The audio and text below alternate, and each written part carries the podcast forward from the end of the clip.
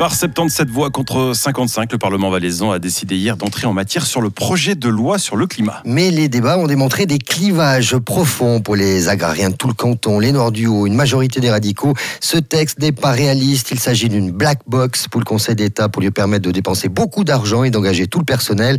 Puis de l'autre, les Verts, le PS, les Jaunes du Haut et la totalité des 27 élus du centre ont estimé que l'urgence de légiférer passait bien au-dessus de toutes ces récriminations à corriger en lecture. Résultat, le plénum a finalement accepté l'entrée en matière.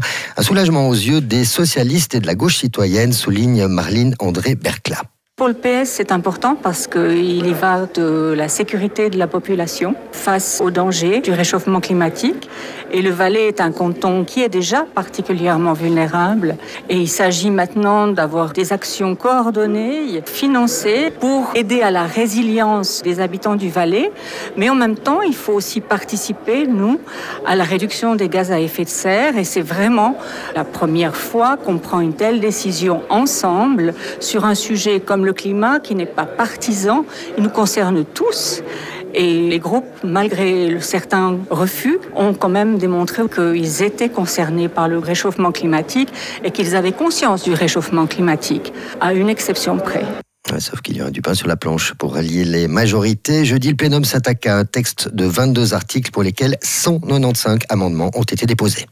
Pour lutter contre les débordements lors des matchs de foot de Super League, des billets personnalisés sont techniquement et juridiquement possibles. C'est la conclusion du groupe de travail constitué par la Swiss Football League, les polices cantonales, les autorités politiques et les clubs. Mais ce n'est pas la voie privilégiée. Cette task force a dit hier à Berne vouloir d'abord miser sur le dialogue avec toutes les parties concernées, supporters inclus, puis sur des restrictions comme la fermeture partielle ou totale des secteurs visiteurs et ensuite seulement, si rien n'y fait, sur ces fameux billets nominatifs. Les clubs pourront décider eux-mêmes de l'introduction volontaire d'une telle mesure. Ce problème de la violence dans et aux abords des stades est donc cette fois sérieusement empoigné. Christian Varone, co-président du groupe de travail et commandant de la police cantonale valaisanne. C'est une première parce que l'ensemble des parties prenantes euh, à cette problématique euh, s'est mis autour d'une table, notamment euh, la Swiss Football League, les autorités politiques, la police, les clubs, mais également les fans, pour trouver des solutions à une situation qui est pas satisfaisante. On a vu que durant la saison 2021-2022, on a eu des débordements un peu partout dans le pays. Le nombre de matchs à risque qui sont à gérer par les forces de police augmente sans cesse. Donc la situation est problématique. Des propos recueillis par Fabrice Germanier. Martini lance un chantier à 12 millions de francs. La transformation de l'avenue des Neuville à la sortie Martini Expo vient tout juste de démarrer. Les travaux consistent à supprimer le passage à niveau des TMR et à faire passer les véhicules en dessous de la voie ferrée. La nouvelle réalisation permettra de fluidifier le trafic motorisé à cette entrée de ville très fréquentée où près de 11 000 véhicules transitent chaque jour. Une place importante sera également réservée à la mobilité douce. Anne-Laure Couche-Pinvouillot, présidente de Martini. Les piétons et les cyclistes auront aussi une zone donc dédiée, ils ne seront pas confrontés directement aux voitures. S'il y a presque 11 000 véhicules jour, c'est pas toujours agréable pour les piétons ou les vélos. Et puis, ils n'auront plus non plus à attendre au passage à niveau, parce que ça sera aussi amélioré pour eux. Et vous voyez, on est contigu à une zone de stade où il y a, à l'instant, il y avait des écoles qui passaient, il y a pas mal de passages, donc c'est important de le faire. Les propos recueillis par Estelle Davin. Le chantier devrait être bouclé pour la fin de l'été 2024. En ce qui concerne les coûts, 5 millions seront pris en charge par la ville et 7 autres par la Confédération.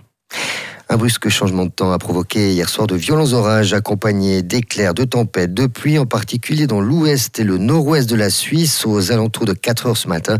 Plus de 1200 éclairs avaient été enregistrés en Suisse selon Météo News. De nombreuses communes ont subi des coupures de courant. Les régions au nord de Bienne et à l'ouest de Moutier ont été touchées. Dans le Jura, le trafic ferroviaire a été interrompu entre le Noirmont et Seigneur-Légier. Des dégâts dus aux intempéries ont également été constatés sur la ligne Soleure-Moutier. Les CFF sont encore convaincus par les lourdes pertes de la période Covid. L'exercice 2022 se solde par une perte de 245 millions. La faute au problème d'énergie et à CFF Cargo.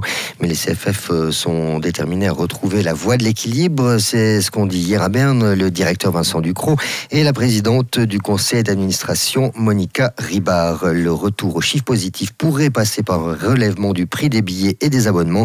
C'est en discussion, concède Vincent Ducrot.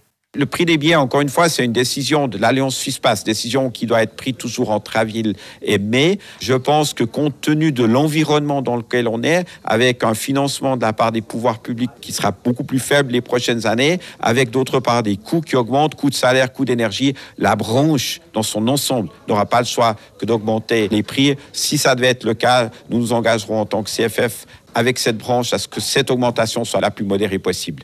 Les propos recueillis par Serge Jubin et Vincent Ducrot ont aussi annoncé abandonner l'option de recueillir des informations personnalisées sur les passagers dans les gares, mais les CFF estiment nécessaire de pouvoir mieux gérer les flux et pour cela, ils ont besoin d'un système d'observation. Et puis Stan Wawrinka tient sa revanche. Quatre mois après une première confrontation houleuse à Paris-Bercy, le matricule 100 à l'ATP a renvoyé le numéro 8 mondial Holger Rune à ses études. Le Vaudois a battu le Danois à 6-2, 6-7, 7-5 en 16e de finale du Masters 1000 d'Indian Wells. Il gagne pour la deuxième fois trois matchs dans le tableau principal d'un tournoi depuis son retour aux affaires en avril dernier. Il avait déjà réussi cette passe de 3 en septembre à Metz. Merci euh, Christian, on se retrouve euh, tout à l'heure.